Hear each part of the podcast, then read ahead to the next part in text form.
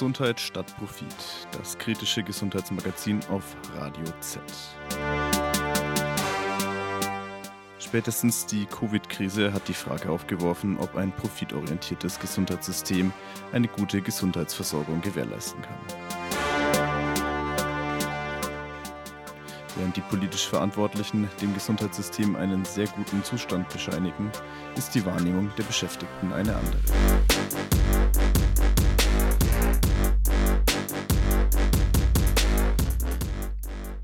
Heimen und Kliniken fehlen tausende Pflegekräfte. Die Überlastung ist für das Personal spürbar.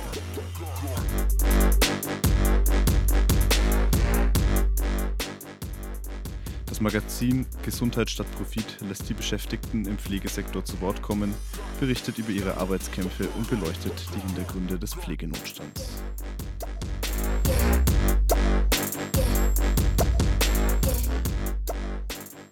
Jeden vierten Montag im Monat zwischen 17 und 18 Uhr im Stoffwechsel auf Radio Z.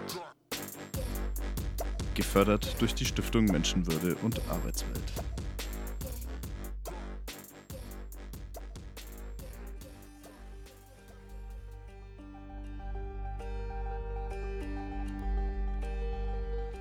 Genau, jetzt herzlich willkommen zu einer weiteren Ausgabe von Gesundheit statt Profit, dem kritischen Gesundheitsmagazin hier auf Radio Z.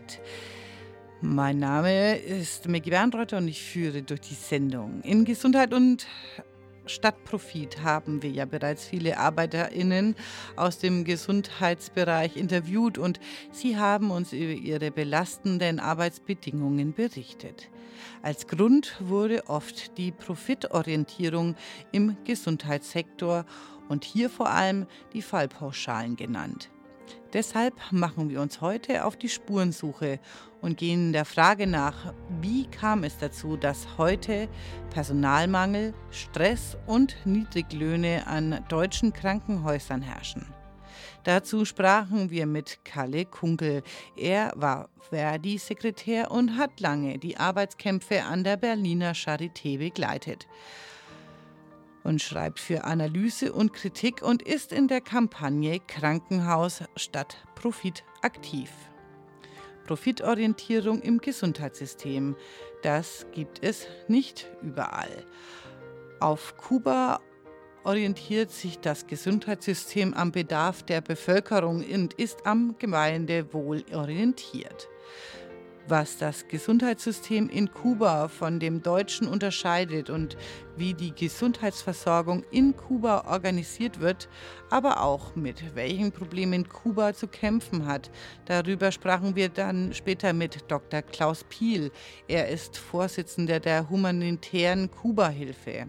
Er hat Kuba mehrfach besucht und einen Einblick in das kubanische Gesundheitssystem gewonnen. Wir starten jetzt mit dem Interview mit Kalle Kunkel. Es geht über die Geschichte der Ökonomisierung des deutschen, äh, des deutschen Gesundheitssystems. Kalle Kunkel war lange Verdi-Sekretär, hat lange die Arbeitskämpfe an der Berliner Charité begleitet und ist außerdem in der Kampagne Krankenhaus statt Profit aktiv. Ja, in unserem Magazin haben wir jetzt schon oft über Arbeitskämpfe von Beschäftigten im Gesundheitssektor gesprochen, zum Beispiel mit PflegerInnen, die darüber berichten, dass sie zu viele Patientinnen in zu kurzer Zeit versorgen müssen oder Servicekräfte, die in outgesourcten Firmen für Armutslöhne arbeiten und ihre Familie mit zwei Jobs über dem Wasser halten müssen. Dass der Arbeitsalltag an deutschen Krankenhäusern oft, ähm, ja, gelinde gesagt, beschissen ist, das ist ziemlich klar für die Leute, die da arbeiten. Aber die Frage, die ich mir dann auch oft gestellt habe, ähm, ist, wie kam es denn zu der ganzen Sache, also zu den ganzen beschissenen Arbeitsbedingungen und ja, vielleicht zu Beginn vom Interview, ähm, war das schon immer so im Gesundheitsbereich in Deutschland? Ähm, nein, es hat da eine Veränderung gegeben in den letzten Jahren oder man muss inzwischen sagen Jahrzehnten. Äh, wobei man vorweg sagen muss, äh, die Arbeitsbedingungen äh, im Gesundheitswesen oder speziell in den Krankenhäusern äh, waren schon immer problematisch oder schon immer irgendwie in einem Grunddilemma eingezwängt, äh, dass ähm, äh, auch vor den Maßnahmen, über die ich jetzt gleich noch mal länger reden werde, äh, natürlich ist schon immer einen gewissen Kostendruck äh, im Gesundheitswesen da. Aber ähm, das hat halt in den letzten Jahren nochmal zugenommen und vor allen Dingen hat es da auch eine qualitative Veränderung gegeben. Äh, grundsätzlich kann man so in den letzten Jahren, Jahrzehnten eigentlich zwei Phasen unterscheiden. Das eine ist äh, eine Zeit äh, den, ab den 70er Jahren bis Mitte der 80er, wo das Krankenhaus, äh, wo die Krankenhauslandschaft ausgebaut wurde und es eine Finanzierung nach äh, dem sogenannten Selbstkostendeckungsprinzip gab. Das heißt im Kern, dass die Krankenhäuser äh, das Geld kriegen, das sie auch ausgegeben haben. Also das heißt, äh, die Kosten, die sie nachweisen konnten und die auch wirtschaftlich notwendig waren, die konnten sie abrechnen. Ähm, das bedeutet auch, dass es äh, keine Möglichkeit gab, äh, Gewinne zu machen und aber auch nicht äh, die Gefahr, Verluste zu schreiben und äh, in die Insolvenz zu gehen.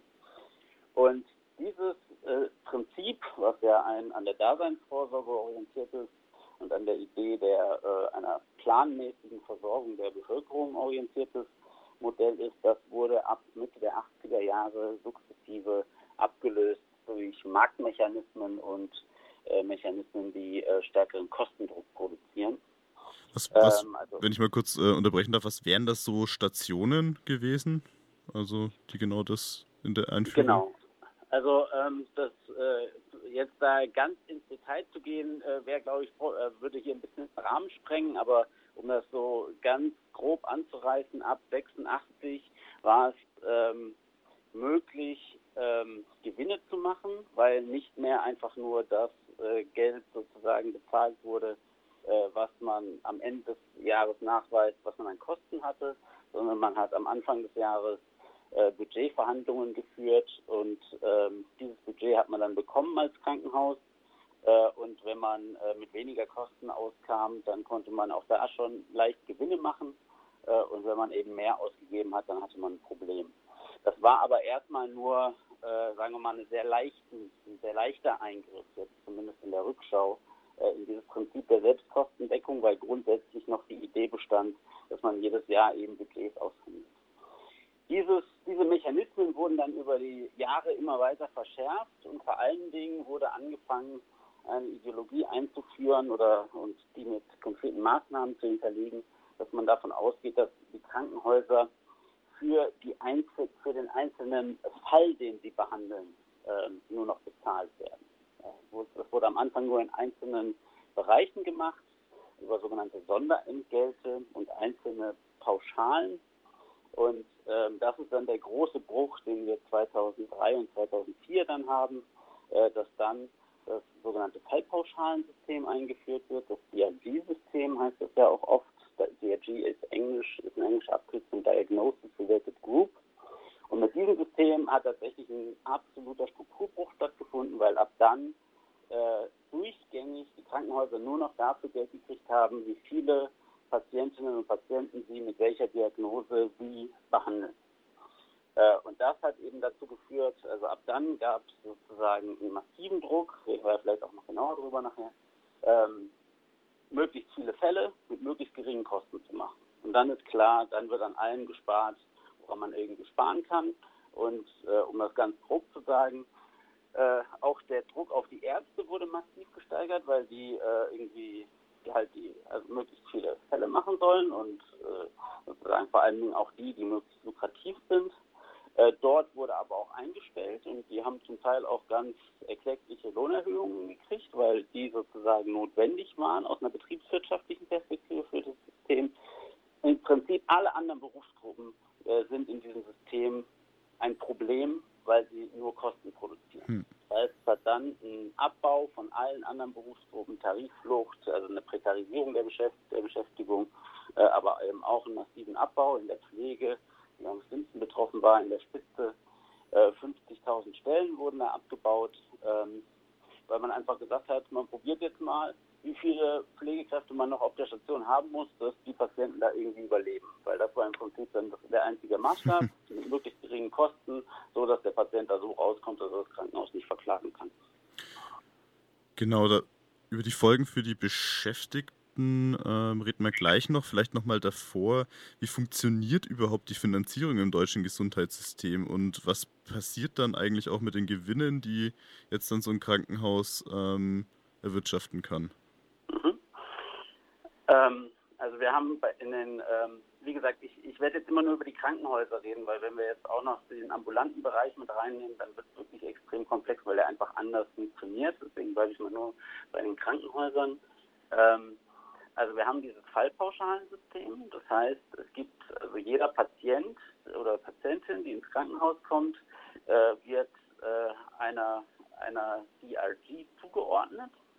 Äh, und diese DRG ist eben immer eine bestimmte Diagnose. Also was weiß ich, äh, Bruch äh, vom Schienbein und dann eine Behandlung dazu. Und ähm, das hat irgendwie mit, äh, mit, glaube, 600 Gruppen angefangen, die es da gab. Inzwischen ist das System weit ausdifferenziert. Es gibt inzwischen über 1000 von diesen DRTs. Und sozusagen jede von diesen DRTs, die hat einen Preis. Also hat einen bestimmten Eurowert, den das Krankenhaus damit verdient. Und ähm, dann kann das Krankenhaus gucken, okay, mit welchen äh, DRGs kann ich irgendwie Gewinne machen. Also sozusagen, wo kann ich äh, die so standardisieren, dass die irgendwie schnell durchführbar sind, welche sind gut planbar und so weiter. Äh, und mit denen kann ich halt Gewinne machen und alle, bei denen das äh, irgendwie schwieriger ist, wird es halt problematisch. Und ähm, das ist sozusagen die eine Säule und darüber werden die Betriebskosten der Krankenhäuser finanziert, also sozusagen der laufende Betrieb. Die zweite Dimension, und die gehört, wenn wir über die, also auch wenn wir über die Arbeitsbedingungen sprechen, mit dazu, ist, dass die Investitionen der Krankenhäuser eigentlich durch die Bundesländer getragen werden müssen. Also Neubauten, Anschaffung von großen Geräten ähm, etc. Das muss eigentlich durch die Bundesländer laufen. Ähm, da geht man davon aus, dass es eigentlich so, äh, so knapp 10 Prozent äh, des jährlichen Umsatzes bräuchte es an Investitionen äh, und das zahlen die Bundesländer einfach nicht. Das führt dazu, dass ähm, zum einen Investitionen nicht getätigt werden und deswegen die Substanz zerfällt und zum anderen aber, und das ist für die Arbeitsbedingungen wichtig, dass die Krankenhäuser einen Teil von den Investitionen herausnehmen müssen aus den Betriebskosten. Also innerhalb von diesem DRG-System, was für sich schon hochproblematisch ist, ähm, sozusagen aus den Kosten, aus den Betriebs, äh, aus den Kosten, die für eigentlich für den Betrieb bezahlt werden, wird dann noch ein Teil rausgebrochen, um äh, den Bau von einem neuen Gebäude oder die Anschaffung von großen Geräten zu finanzieren. Äh, und das bedeutet im Klartext, dass darüber Personalstellen zu Baustellen werden. Ja, das bringt mich auch gleich zur nächsten Frage. Ähm, was ändert sich oder hat sich dann durch die Einführung von den Fallpauschalen äh, für die Beschäftigten verändert oder äh, wie wirkt sich das auf die ähm, Arbeitsbedingungen aus? Mhm. Ähm, also das, das muss man so ein bisschen unterscheiden. Ähm, also für die Ärzte hat es vor allen Dingen den Effekt gehabt, dass sie in ihren ärztlichen Entscheidungen massiv unter Druck gesetzt werden oder äh, unter Druck stehen, quasi die betriebswirtschaftliche Bedeutung von ihren einzelnen Entscheidungen mitzudenken. Also sozusagen mit einer gewissen Erfahrung weiß jeder Arzt und jede Ärztin, insbesondere in den leitenden Positionen, mit welchen Diagnosen man Geld verdienen kann auf, einem, äh, auf der Station und welche eher problematisch sind. Äh, und es gibt sozusagen unglaublichen Druck, äh, möglichst viele Fälle in möglichst kurzer Zeit zu machen. Äh, gleichzeitig, das hatte ich ja vorhin schon gesagt, äh, sind die Ärzte finanziell aber in diesem System ganz gut weggekommen, weil sie gebraucht wurden. Also sie wurden zu einem gewissen Grad darüber auch eingebunden. Äh, für alle anderen Beschäftigten bedeutet das vor allen Dingen äh, eine massive Zunahme von Arbeitsdruck und äh, vor allen Dingen in den Bereichen, die als sogenannte patientenferne Bereiche gelten. Das ist eine Ideologie. Es gibt keine patientenfernen Bereiche im Krankenhaus, aber das sind im Kern die, wo man davon ausgeht, dass, dass man sie in den Niedriglohn abdrücken kann, also Reinigung, Krankentransport, Transport von den Materialien, Küche, aber auch zum Teil die Handwerker. Ähm, die wurden massiv aus, outgesourced und äh, wurden die Tariflöhne entweder gedrückt oder äh, man, es wurde einfach Tarifflucht begangen. Und äh, für die Pflege ähm, bedeutet das vor allen Dingen massive Zunahme von Arbeitsdruck. Was eben bedeutet, dass äh, dann die Pflegekräfte, aber das werden Sie euch ja wahrscheinlich auch schon berichtet haben, äh, nicht mehr die Zeit haben, äh, um sich angemessen um die Patienten zu kümmern. Wir haben in Deutschland eine der äh, schlechtesten Verhältniszahlen zwischen ähm, den, äh, also um wie viele Patientinnen und Patienten sich eine Pflegekraft kümmern muss in, in, in allen OECD-Ländern, also bis zu einem Verhältnis von 1 zu 12. Mal als Vergleich, in Norwegen haben wir einen Schnitt von 1 zu 4 bis 1 zu 5. Ähm, und das kann man sich ja ausrechnen. Wenn man nicht genügend Zeit hat für Menschen, die extrem äh, angewiesen sind auf, auf, äh, auf mich, dann führt das zu einem extremen Stress, schlechtes Gewissen und damit ähm, ist äh, sozusagen die Gefahr von Burnout und äh, dass man den Beruf irgendwie nicht lange machen kann, äh, vorprogrammiert. Und das ist genau das, was wir die letzten Jahre erlebt haben. Und jetzt aus der Patientinnenperspektive, was hat sich da für die ähm, Menschen, die im Krankenhaus behandelt werden, verändert? Oder wie wirkt sich das da aus? Da sind vor allen Dingen zwei Sachen äh, äh, dramatisch. Die eine Seite ist, dass ähm, äh, natürlich das, was ich jetzt gerade für die Pflege beschrieben habe, äh, gilt ja vor allen Dingen für die Patientinnen, also dass sie ähm, haben dann berichtet, dass Patientinnen sich gar nicht mehr trauen, irgendwie zu klingeln, wenn sie aufs Klo gehen müssen, weil ähm, äh, sie eh schon sehen, dass die, äh, die Pflegekräfte völlig überlastet sind und über die Station rennen und dass, ähm, ja, dass sie einfach die Erfahrung machen, dass sie in dieser Situation der maximalen Angewiesenheit auf andere, ähm, dass die nicht da sind, weil es zu wenige davon gibt. Äh, ich finde das auch sehr faszinierend, eigentlich in allen ähm, Berichten, Schilderungen und auch Gesprächen, die ich persönlich hatte, gab es immer ein hohes Verständnis von Patientinnenseite, also die sich sozusagen reingedacht haben in die äh, Perspektive der Pflege, bei gleichzeitig aber einer extremen Verunsicherung und ähm, äh, ja auch einer Unzufriedenheit natürlich und einer Verängstigung. Äh, und die zweite, also das ist sozusagen auf dieser Versorgungsebene, aber die zweite Dimension ist eben auch, dass äh, sozusagen das schon auch für die Patientinnen und Patienten spürbar ist, dass quasi ein Preisschild auf ihnen klebt. Also dass äh, es halt bestimmte äh, Operationen und bestimmte Prozeduren gibt, also zum Beispiel äh, die Prothetik, also Protheseneinsetzung von im, im Hüftbereich, im Kniegelenksbereich, wo es relativ klar ist, dass wir dort äh, seit Einführung der DRGs Steigerungen erlebt haben von den Fallzahlen, die nicht erklärbar sind, dass irgendwie auf einmal mehr Leute Hüft- und Kniegelenksprobleme haben, aber das ist eine extrem lukrative DRG. Äh, und andere Bereiche lohnen sich eben nicht, also zum Beispiel konservative Behandlungen. Und so muss ich, äh, also zum Beispiel bei der bei der Diabetes wissen wir das, wo es dann irgendwie, wenn es dann darum geht, ähm, dass die Gefahr besteht, Gliedmaßen zu verlieren, äh, äh, gibt es so Schilderungen, dass dann halt äh, sozusagen Arzt, der schnell oder Ärzte, die schnell schnell machen müssen, sagen, okay, dann machen wir einfach einen Schnitt und nehmen das irgendwo weg und am besten ein bisschen höher, damit wir auch nochmal sicher gehen können. Und die andere Möglichkeit ist eben, das ist dann eine schnelle und planbare OP und die andere Möglichkeit ist eben in einer langwierigen und langfristigen äh, Therapie mit kleinen OPs, wo man eben guckt, dass man möglichst viel retten kann, ähm, das zu behandeln. Das ist nur klar, das lohnt sich nicht. Und äh, so müssen die Patientinnen sozusagen immer mitdenken, ist das also wie viel Betriebswirtschaft äh, steckt gerade in der Diagnose, die mir da gerade gestellt wird. Und das ist natürlich ein unmöglicher äh, Zustand. Wirkt sich die Marktorientierung im Gesundheitssystem auf die Versorgungslage in Deutschland aus? Also wie ist das flächendeckend? Also das, was ich jetzt gerade für die DRGs äh, im Einzelnen beschrieben habe, gilt eben auch insgesamt. Also es gibt halt bestimmte Bereiche, die sind sehr lukrativ, die äh, sprießen aus dem Boden, da äh, spezialisieren sich dann auch Private drauf.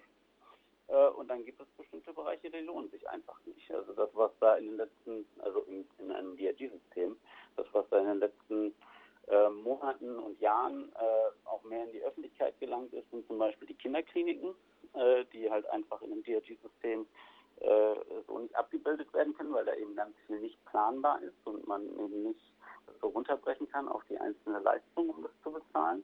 Äh, und das führt eben dazu, dass äh, Kinderkliniken insbesondere im ländlichen Raum schließen und äh, dann dort die Versorgung sozusagen prekär wird. Man längere Strecken in Kauf nehmen muss und ähnliches.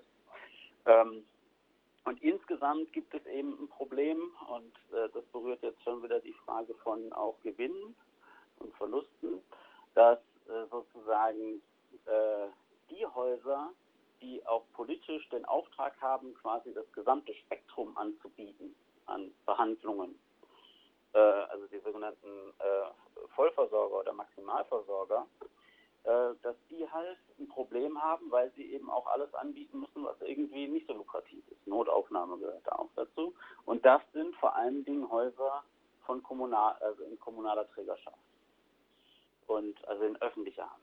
Und das, was wir erleben, ist dann eben, dass äh, die finanziell unter Druck geraten und dass gleichzeitig die Privaten sich die Bereiche rauspicken, mit denen sie äh, äh, gute Geschäfte machen können und die halt ausbauen. Und das ist natürlich äh, sozusagen für eine Pla Planung der Versorgung ist das ein unmöglicher Zustand. Weil das dazu führt, dass sozusagen nicht mehr gesagt wird, okay, wir haben planerisch festgestellt, in dieser Region gibt es diesen und diesen Bedarf und den, äh, den finanzieren wir jetzt äh, und äh, erfüllen den, indem wir da die entsprechende Infrastruktur hinstellen, sondern äh, die Planungsentscheidungen sind zum Teil davon abhängig von den Investitions- und Gewinnplanungen von privaten Unternehmen. Ja, auch aus aktuellem Anlass in der Pandemie die Frage, ähm, wie hat sich diese Ökonomisierung auf die Lösung der Corona-Krise niedergeschlagen oder auf die Behandlung der äh, jetzigen Pandemie niedergeschlagen? Hast du da eine Einschätzung? Ja, also das ist tatsächlich einer der Punkte, wo sich das genau gezeigt hat, weil im Prinzip in der Corona-Krise äh, das Problem von dieser Ökonomisierung und vor allen Dingen von dieser Erlösorientierung ganz handgreiflich wurde. Ne? Also weil das, was ja passiert ist, in dem ersten Schritt dann äh, im März, April letzten Jahres war ja, dass die äh, Regierungen, also die Bundesregierung und die Länder, äh, die Krankenhäuser aufgefordert haben, äh, ihr sogenanntes Elektivprogramm, also das planbare Programm zurückzufahren. Ähm, und das, nach dem, was ich jetzt bisher geschildert habe, wird ja deutlich, in dem Moment, wo die das tun, brechen denen aber die Einnahmen weg. Und ähm, also musste eine Lösung gefunden werden, wie diese Einnahmen kompensiert werden können. Und das Einfachste wäre gewesen, tatsächlich für diese Zeit das DRG-System auszusetzen. Zum Beispiel die Deutsche Krankenhausgesellschaft, also der Verband, in dem alle Krankenhäuser organisiert sind, hat genau das vorgeschlagen. Das heißt, als sie gesagt haben, lasst uns das DRG-System mindestens für 2020 aussetzen. Äh, wir kriegen monatlich unser Geld überwiesen und am Ende des Jahres rechnen wir spitz ab und gucken, was haben wir jetzt wirklich ausgegeben. Und die Bundesregierung hat sich geweigert, das zu machen, das überhaupt zu erörtern. Also das wurde mit ganz wenigen dürren Worten äh, von, von Jens Spahn weggeschoben, äh, dieser Vorschlag. Und stattdessen hat man das DRG-System beibehalten und durch so eine sogenannte Freihaltepauschale ersetzt. Das heißt, dass die Krankenhäuser für äh, jedes Bett, was sozusagen frei gehalten wurde, um auf Corona-Patientinnen zu warten, ähm, oder insgesamt die Kapazitäten zu schonen, also auch die Ressourcen, das Personal. Ähm, dafür gab es eine Pauschale von, 600, äh, von 560 Euro pro Tag am Anfang. Das wurde dann später differenziert. Aber so eine Pauschale bringt natürlich, das ist ja jetzt schon deutlich geworden, in so einer Pauschalfinanzierung hast du immer das Problem, dass es sich dann für bestimmte Bereiche lohnt, dann eher das Bett sogar leer zu lassen und die Pauschale mitzunehmen, weil man damit dann irgendwie äh, einen sicheren Gewinn machen kann. In bestimmten anderen Bereichen lohnt es sich aber vielleicht nicht, weil man da bessere äh, Gewinne machen kann, äh, wenn man das Bett weiter belegt und nicht die Pauschale verwendet. Und das äh, hat eben zu, ähm, auch zu Problemen in der Kapazitätssteuerung geführt, gerade in der zweiten Welle jetzt. Äh, wo, dann wurde das wieder abgeschafft. Äh, Im September wurde dann viel zu spät wieder eingesetzt, nämlich irgendwann im Laufe des Novembers, als die zweite Welle schon voll im Rollen war.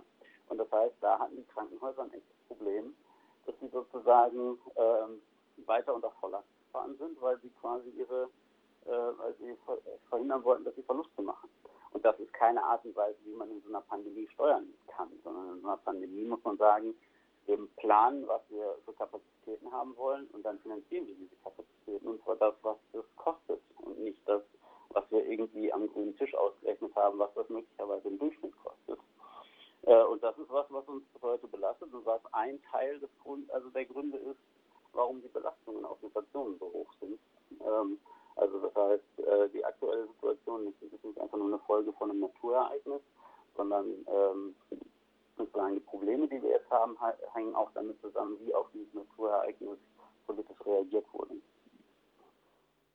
Ja, jetzt sind wir schon langsam beim Ende von, von unserem Interview und da hätte ich noch zwei Fragen. Also vielleicht eine dann als zweite Frage, was kann man dann dagegen tun? Wie kann man dieses, was an der Situation ändern? Aber davor vielleicht auch nochmal ganz banal die Frage, warum ist das Ganze passiert? Also welche Interessenslagen gibt es da und wer hat es vorangetrieben oder was ist die Grundlage, dass jetzt diese Ökonomisierung so stattgefunden hat über die Jahrzehnte? Mhm. Ja, das ist, äh, also es gibt einen sehr, sehr bunten Strauß an Interessenlagen.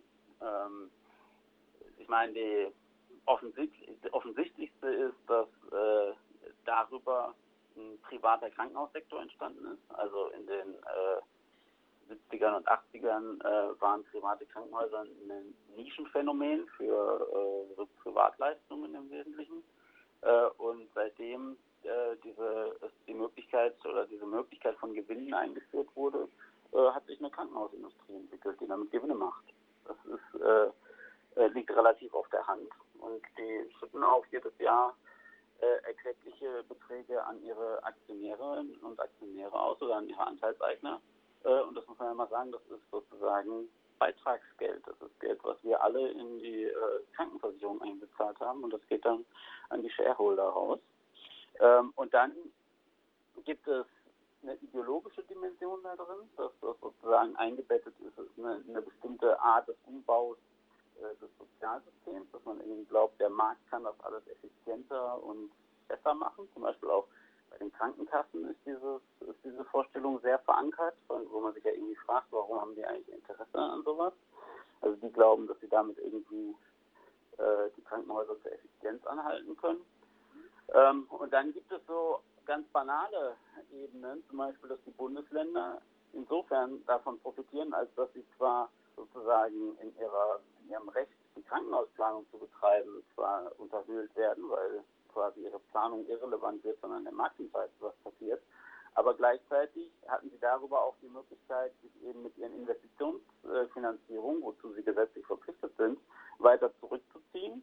Und dann haben die Krankenhäuser das halt aus den ähm, Überschüssen, die sie im DRG-System ähm, erwirtschaftet haben, finanziert.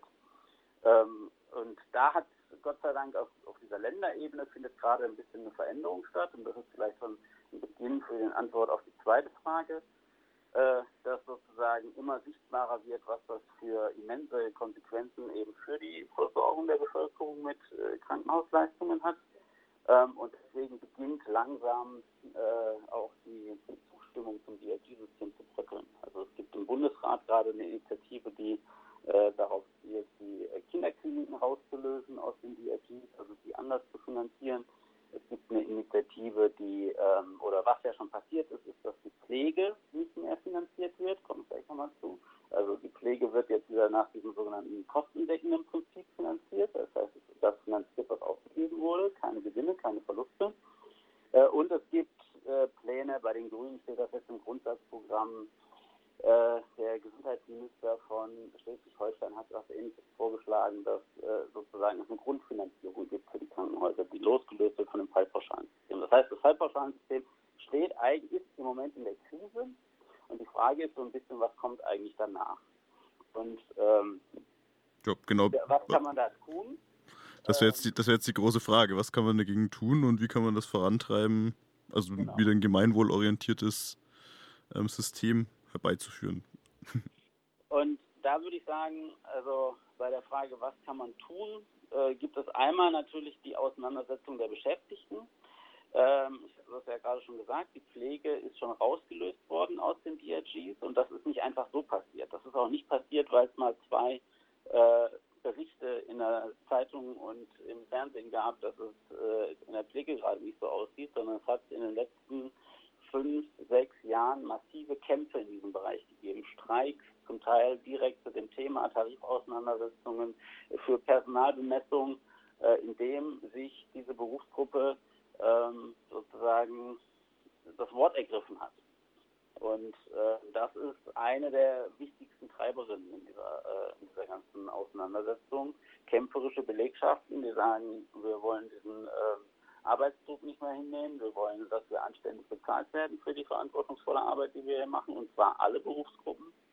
Äh, und äh, das ist tatsächlich, also da kann jede und jeder das vor Ort in seinem und ihrem Haus organisieren, äh, da auseinandersetzungsfähig zu werden.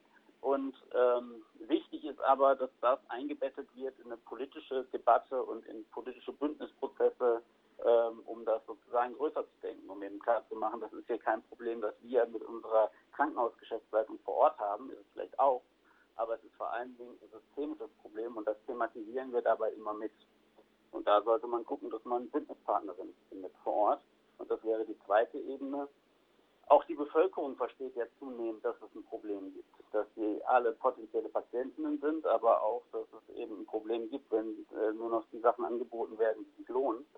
Ähm, und deswegen gibt es da auch zunehmend, also immer wenn es Krankenhausschließungen gibt oder äh, Pläne zur Reduzierung, gründen sich da Bündnisse. Es gibt gerade eine Initiative von äh, Gemeingut in Bürgerinnenhand, die sagen, es sollen keine Krankenhäuser mehr geschlossen werden.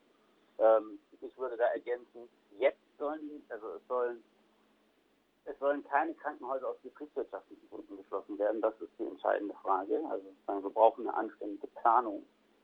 Ähm, und, aber diese Debatten nehmen gerade zu. Und äh, in diese Debatten muss die Perspektive, muss die Perspektive stark gemacht werden, dass wir eine Rückkehr zu, einem, zu einer kostendeckenden Finanzierung brauchen. Also wir brauchen eine Finanzierung, die die real entstehenden Kosten deckt Dabei geht es nicht um, und das ist dann immer die Kritik, um einen Selbstbedienungsladen, sondern diese Kosten können überprüft werden.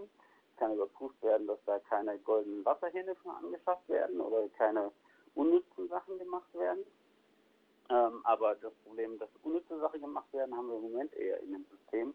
Und das muss einfach stark gemacht werden. Und äh, dafür müssen wir auch, also dafür muss auch Aufklärungsarbeit geleistet werden. Es gibt so bestimmte Bilder, die über Krankenhäuser oder Gesundheitswesen es eine Kostenexplosion gegeben und deswegen war das notwendig, das alles zu äh, rationalisieren. Das ist alles Mumpitz. Es gab keine Kostenexplosion in den Krankenhäusern. Die Krankenhäuser haben seit Mitte der 70er Jahre äh, konstant ungefähr den gleichen Anteil äh, am, am Bruttosozialprodukt, was da ausgegeben wird für die Krankenhäuser. Äh, und dem muss man gegenhalten. Man muss sozusagen diese Perspektive einer an den Bedarfen orientierten Finanz kostendeckenden Finanzierung, die muss stark gemacht werden. Und das ist eine ideologische Auseinandersetzung. Wollen wir unser Gemeinwesen über den Markt und über Gewinnanreize gesteuert wird oder wollen wir demokratische Planung äh, und dann eine Finanzierung von dem, was man demokratisch als äh, Bedarfe festgestellt hat? Das war in unserer Reihe Gesundheit statt Profit ein Interview mit Kalle Kunkel. Er beschäftigt sich schon lange mit den Arbeitsbedingungen im deutschen Gesundheitssystem und ist aktiv in der Kampagne Krankenhaus statt Profit.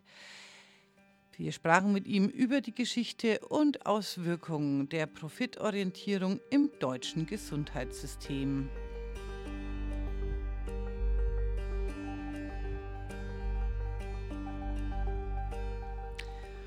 Und wir haben nicht viel Zeit und ähm, wechseln gleich weiter nach Kuba.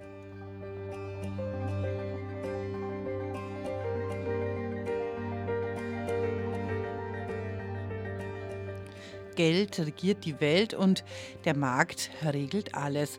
So scheint es überall zu sein. Wie wir ja heute bereits gehört haben, bestimmt die kapitalistische Profitorientierung das Gesundheitssystem in Deutschland dass es nicht so sein muss. Das Beispiel ist das beste Beispiel Kuba. Nach der sozialistischen Revolution im Jahre 1959, äh, Entschuldigung, 1959 richtet die neue kubanische Regierung einen Schwerpunkt auf den Aufbau einer kostenlosen und umfassenden Gesundheitsversorgung für die Bevölkerung. An diesem Kurs hält die kubanische Regierung bis heute fest und hat es unter der schwierigsten Bedingungen geschafft, in eine Gesundheitsversorgung für, bereitzustellen, die auf Augenhöhe mit der westlichen, der, der westlichen Länder agiert. Grund genug, sich das kubanische Gesundheitssystem mal genauer anzuschauen. Im folgenden Interview sprachen wir mit Dr. Klaus Piel von der humanitären Kuba-Hilfe e.V. Er ist zu Gast bei der Lateinamerika-Woche, die diese Woche gestartet hat und morgen hält er im Rahmen der Lateinamerika-Woche einen Vortrag zum kubanischen Gesundheitssystem.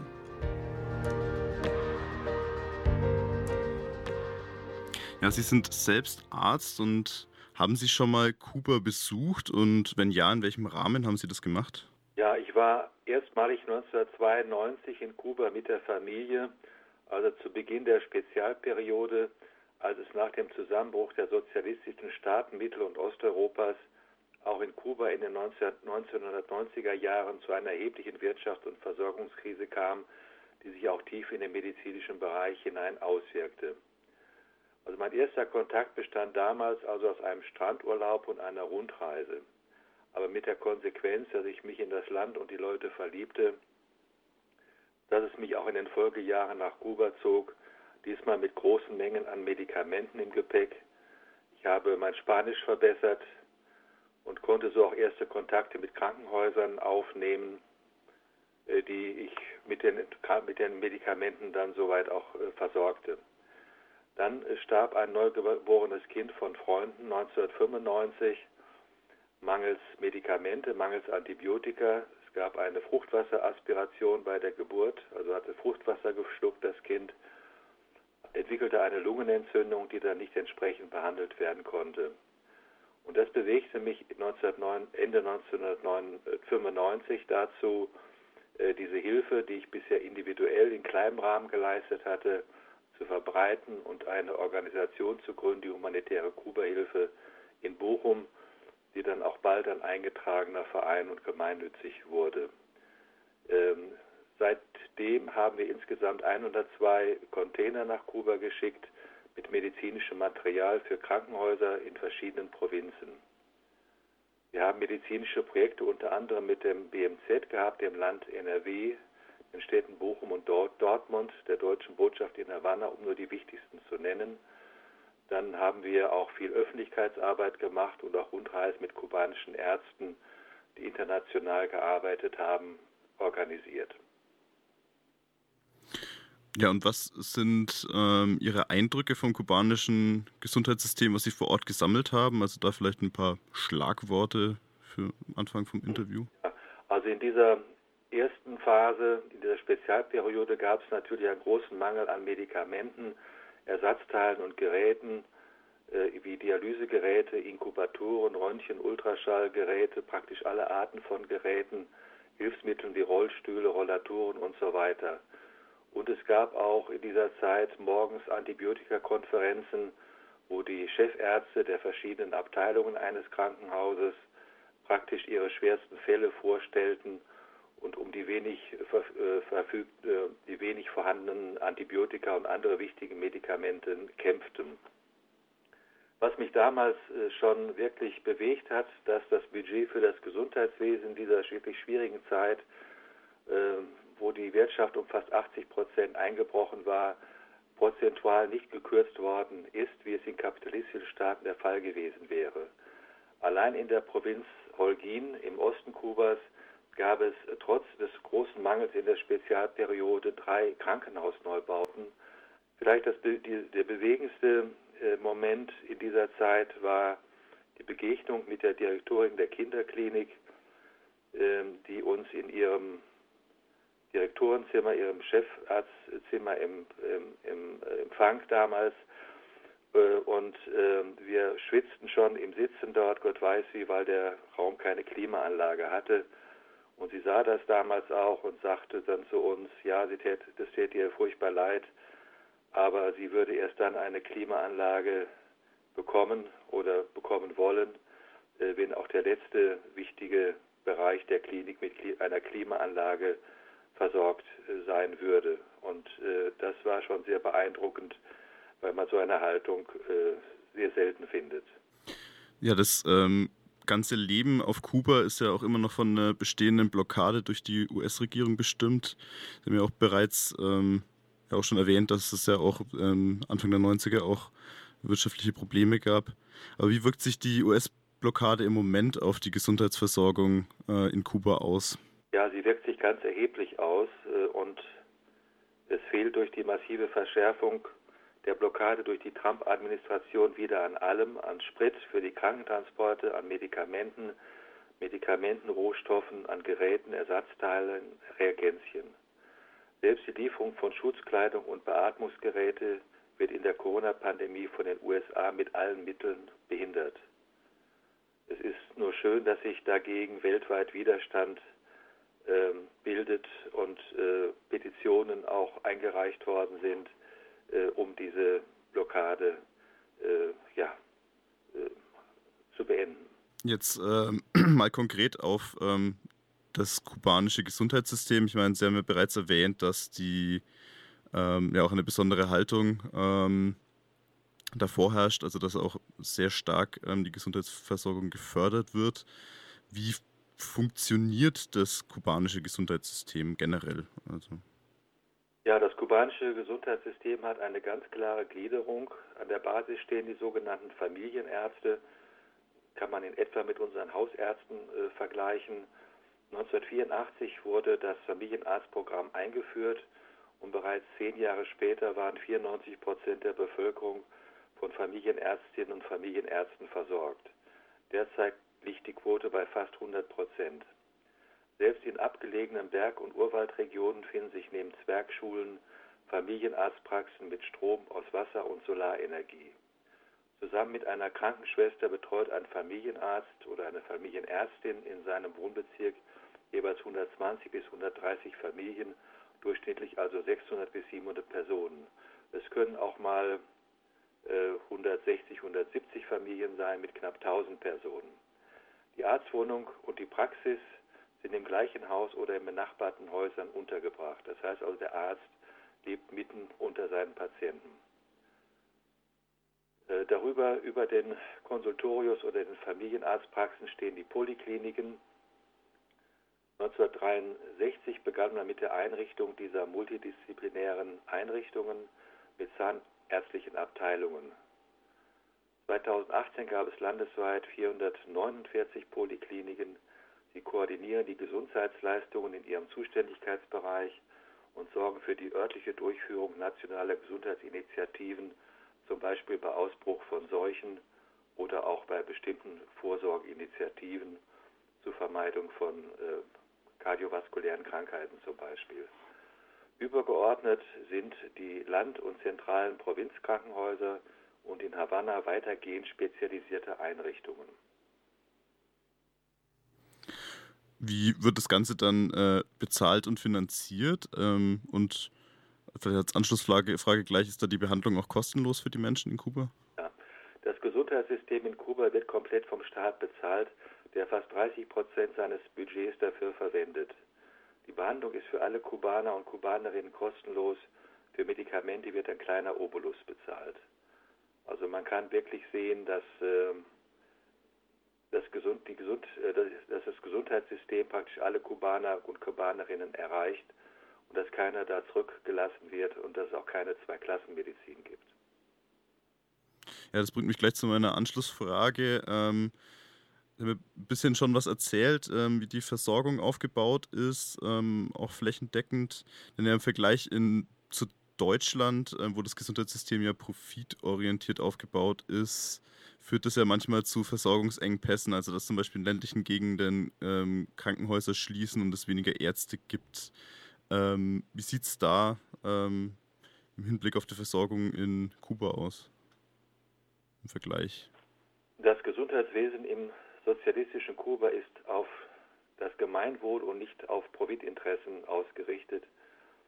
Und auch die hochentwickelte medizinische Forschung in Kuba orientiert sich nicht an Profitmöglichkeiten wie bei uns, sondern an den tatsächlichen Notwendigkeiten der Versorgung für alle. Ich möchte einige Gesundheitsdaten nennen. Vor der Revolution hatte nur 30 Prozent der Bevölkerung Zugang zu medizinischen Behandlungen. 60 Prozent der praktizierenden Ärzte und 80 Prozent der Krankenhausbetten konzentrierten sich in der Hauptstadt Havanna. Fast die Hälfte der Bevölkerung litt unter Hunger. Es existierte nur ein einziges Landhospital in Kuba und der größte Teil der Landarbeiter hatte keinen Zutritt zum Gesundheitssystem. Viele Menschen starben, ohne je einen Arzt gesehen zu haben, meist an heilbaren Krankheiten. Und die Mütter- und Kindersterblichkeit war exorbitant hoch. Heute, gut 60 Jahre später, hat Kuba die größte Ärztedichte der Welt, nämlich acht Ärzte pro 1000 Einwohner. Die USA haben drei pro 1000 Einwohner. Wir haben in Deutschland vier pro 1000 Einwohner. Zahlen aus dem Jahr 2018. Die prozentuale Anzahl an Krankenhausbetten ist heute höher als in den USA, nämlich 5 zu 1000 bzw. 3 zu 1000 Einwohner in den USA. Die Lebenserwartung entspricht mit 78 Jahren der der entwickelten Länder, ebenso auch wie die Kinder- und Müttersterblichkeit. Die ärztliche Versorgung ist flächendeckend, insbesondere auch durch das System der Familienärztinnen und Familienärzte. Ja, in unserer Sendung haben wir oft ähm, schon über die Arbeitsbedingungen im deutschen Gesundheitssystem ähm, gesprochen oder sie thematisiert. Und da beschreiben ja viele PflegerInnen äh, und Pfleger, dass es zum Beispiel eine sehr große Arbeitsbelastung gibt, zu wenig Personal und was im, unterm Strich dann dazu führt, dass nicht genug auf die Patienten eingegangen wird und sie sich da kümmern können und vor allem halt auch viele Auszubildende nach Beendigung ihrer Ausbildung den Beruf wechseln. Das sind Probleme hier in Deutschland. Wie sieht es ähm, mit den Arbeitsbedingungen in Kuba aus? Also welchen Stellenwert haben die Beschäftigten dort und wie sehen sie ihren Beruf? Ja, durch die deutlich höhere Zahl an Ärztinnen und Ärzten und Pflegepersonal geht es in Kuba deutlich entspannter und familiärer zu und sie werden für ihre Tätigkeit auch hoch geschätzt. Es gibt auch diese Hierarchien wie bei uns nicht. Wenn man mal bei einer Chefarztvisite mitläuft, dann sieht man, dass die Chefärztin, also meistens sind die Ärzte weiblich, auch in den höheren Positionen zu 70 Prozent. Also wenn man mal mit so einer Chefärztin dann mitläuft, dann bleibt sie unterwegs stehen, begrüßt mal einen Patienten, einen Nachbarn oder fragt die Putzfrau, wie es ihren Kindern geht, gibt ein Küsschen links, ein Küsschen rechts und dann wird weitergegangen. Es ist eine ganz andere Haltung zwischenmenschlich und auch viel entspannter und angenehmer auch. Kuba hat so viel medizinische Fachkräfte, dass sie diese auch exportieren kann. So waren im Jahr 2018 gut 25 Prozent dieser medizinischen Fachkräfte in Auslandseinsätzen tätig, in Lateinamerika, Afrika, Asien und anderswo. Und konnten so wichtige Impulse für die Entwicklung dortiger Gesundheitssysteme geben und zu einer deutlichen besseren Versorgung der Bevölkerung dort beitragen. Aktuell läuft übrigens eine Kampagne Kubas medizinisches Personal das vor allem bei Katastrophen und Seuchen wie Ebola oder jetzt Covid-19 weltweit hilft, zum Friedensnobelpreis 2021 vorzuschlagen. Ich denke, das ist eine Kampagne, die jegliche Unterstützung verdient, wenn man auch die Einzelheiten und den Umfang dieser Hilfe Kubas kennt. Ja, im Vergleich ähm, zu vielen westlichen Ländern konnte Kuba auf die Covid-19-Pandemie ähm, besser reagieren äh, und hat im Moment auch laut äh, Medienberichten ich jetzt letzte Woche gelesen habe, sogar zu wenig Infizierte, um einen eigenen Impfstoff zu testen. Wie konnte das gelingen oder wie ähm, konnte Kuba mit der Pandemie umgehen?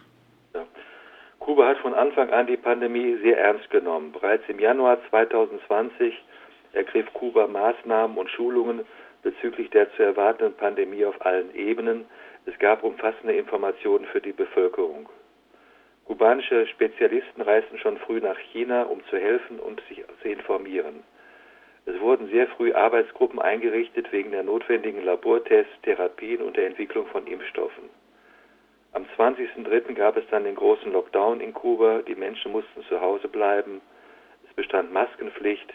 Der öffentliche Nah- und Fernverkehr wurde eingestellt und bald auch der Tourismus. Inzwischen sind etwa 20 selbstentwickelte Medikamente gegen Covid-19 in Kuba im Einsatz. Das Itolizumab wird zurzeit sogar in Trumps USA und in Bolsonaros Brasilien getestet, also in Ländern, wo die Präsidenten erbitterte Gegner Kubas sind. Kranke bzw. gefährdete Menschen werden in Kuba täglich in ihren Wohnungen durch Familienärzte, Studenten und Sozialarbeiter aufgesucht, um zu sehen, ob es ihnen gut geht oder ob sie Symptome zeigen. Ähm, wenn man sich die Zahlen der Erkrankungen und der Todesrate anguckt, dann sieht man, dass Kuba eines der, niedrig, der Länder sind, die die niedrigsten Zahlen der Welt, die mit die niedrigsten Zahlen der Welt hat. Ähm, um es besser zu vergleichen zu können, nenne ich Zahlen pro eine Million Einwohner. Da hat Kuba bis zum 10. Januar dieses Jahres 1253 Erkrankungen auf eine Million Einwohner gehabt. Belgien, ein Land mit einer ähnlichen Bevölkerungsgröße wie Kuba, hatte in der Zeit 57.000, also ungefähr 40 Mal so viel. Ähm, die USA hatten 68.000 Erkrankungen auf eine Million Einwohner, Kuba 1253, obwohl Kuba, Kuba nur 5% äh, des Budgets für Gesundheit ausgeben kann im Vergleich zu USA. Dann im August 2020 wurde das erste, der erste Impfstoff in Kuba vorgestellt, der auch von der Weltgesundheitsorganisation zur klinischen Prüfung zugelassen worden ist, als einer von 30 Impfstoffkandidaten aus 14 Ländern. Sein Name war Soberana 1. Äh, Soberana leitet sich ab von Soberania, Souveränität. Damit will Kuba auch ausdrücken, dass es trotz der Blockade in der Lage ist, souverän sich selbst zu versorgen und auch im medizinischen Bereich. Der Impfstoff wurde entwickelt in nationaler Zusammenarbeit in einer großen Krafteinsteigung vom Finlay Impfinstitut der Universität von Havanna und dem Zentrum für molekulare Immunologie, wo auch hochwertige Krebsmedikamente entwickelt werden. Im Oktober 2020 folgte der zweite kubanische Impfstoff Soberana 2. Es ist ein äh, konjugierter Impfstoff, der die gleiche Grundlage wie der erste hat, aber wohl eine länger dauernde Immunität durch die chemische Verbindung des Rezeptorantigens oder des Spike-Antigens mit dem Tetanus-Toxoid. Dieser Impfstoff wird demnächst im Iran getestet, äh, wo die Erkrankungsrate sehr hoch ist. In Kuba ist die Erkrankungsrate so gering, dass man nicht genug äh, Probanden hat, äh, um vernünftig eine Studie da durchzuführen. Also man kann wirklich sehen, dass ein kleines Land wie Kuba selbst mit seinen geringen finanziellen Möglichkeiten, aber mit seiner guten Strukturierung im Gesundheitswesen, auch in der medizinischen Forschung, in der Lage ist, aktuell vier von circa 50 Impfstoffen weltweit äh, herzustellen und auch die Genehmigung zu bekommen von der WHO, diese in klinischen Studien einzusetzen. Ja, jetzt vielleicht gegen Ende des Interviews ähm, die Frage, äh, wir haben jetzt sehr viel über Erfolge und ähm, was gut organisiert wird in Kuba gesprochen, aber welche Probleme gibt es denn noch im Bereich der Gesundheitsversorgung, vor denen Kuba steht? Ja, da ist in erster Linie die Blockade der USA zu nennen. Fälschlicherweise und verniedlichend wird sie als Embargo bezeichnet, aber ein Embargo ist eine ganz andere Geschichte. Nehmen wir das Beispiel eines Waffenembargos. Da blockiert praktisch ein Land oder eine Ländergruppe oder ein Staatenbund die Lieferung von Waffen an ein anderes Land aus bestimmten Gründen. Oder es werden bei einem Embargo bestimmte Waren nicht mehr in ein anderes Land geliefert, teilweise oder gänzlich. Die US-Blockade aber sanktioniert Firmen, die mit Kuba Handel treiben und wirtschaftlich zusammenarbeiten und bestraft die Banken, die den Zahlungsverkehr mit Kuba abwickeln. Die französische Bank BNP Paribas zahlte 2014 fast 9 Milliarden Dollar an die Finanzbehörden der USA, um ihr US-Geschäft nicht zu verlieren und einer Beschlagnahmung ihrer Vermögenswerte in den USA zu entgehen. Auch deutsche Banken zahlten bereitwillig. Deshalb scheuen viele Firmen und Kuba mit Medikamenten, Medikamentenrohstoffe und medizinischem Equipment zu beliefern. Kaum eine Bank führt noch Überweisungen nach und von Kuba aus. Diese Finanz-, Handels- und Wirtschaftsblockade der USA hat also eindeutig extraterritoriale Züge, ist damit laut UN-Satzung völkerrechtswidrig und quasi ein kriegerischer Akt und wird entsprechend auch von der UN-Vollversammlung seit fast 30 Jahren jedes Jahr mit großer Mehrheit verurteilt. Als zweites ist natürlich auch eine nicht so effiziente Wirtschaft in Kubas zu nennen, die aber derzeit in Richtung auf mehr Eigenverantwortung, weniger Paternalismus und mehr Effizienz umgestaltet wird, ohne die sozialen Errungenschaften zu verraten, was ich für einen sehr schwierigen Akt handle, aber ein notwendiger Akt. Ja, und jetzt vielleicht zum Abschluss ähm, ein paar äh, Worte. Was können andere Länder von Kuba lernen in dem Bereich? Ja, da fällt mir als Schlagwort erstmal die Gemeinwohlorientierung ein, dass Geld und Gewinn nicht alles ist und dass der Mensch und seine Bedürfnisse und seine Menschenrechte im Mittelpunkt stehen sollten. Man hat ja gesehen, dass die durch das neue Coronavirus ausgelöste Pandemie die Dogmen neoliberaler Politik schwer erschüttert hat, nämlich die Privatisierung von Gemeingut, das Schrumpfen des öffentlichen Sektors, die Deregulierungen, der zunehmende Rückzug des Staates aus der Daseinsvorsorge und Teilhabemöglichkeit seiner Bürger und die Überlassung dieses Sektors dem großen Geld. Ferner tut sich die Schere zwischen arm und reich immer weiter auf, zwischen armen und reichen Staaten ebenso. Reiche Staaten, die bewundernswerte technologische Fortschritte machen, aber nicht in der Lage sind, ihre Bürger bzw. die Menschheit vor einem einfachen Virus zu schützen. Ganz anders Kuba. Kuba garantiert seinen Bürgern trotz der Krise einen kostenlosen und umfassenden Zugang zur medizinischen Versorgung, zu medizinischem Fortschritt und Bildung, kümmert sich im hohen Maße um ein bezahlbares Verkehrssystem, Wohnraum, um Umweltfragen, sauberes Trinkwasser und Ernährung. Und er führt eine ständige Debatte über ethische Prinzipien, die man bei uns vermisst. Und diese unsägliche Gutmenschendebatte gibt es auf der Insel Gott sei Dank auch nicht, wie bei uns, weil Gutmenschentum auf der Insel eindeutig positiv besetzt ist und einen Vorbildcharakter hat. Und ich denke, da können wir eine Menge von Kuba lernen.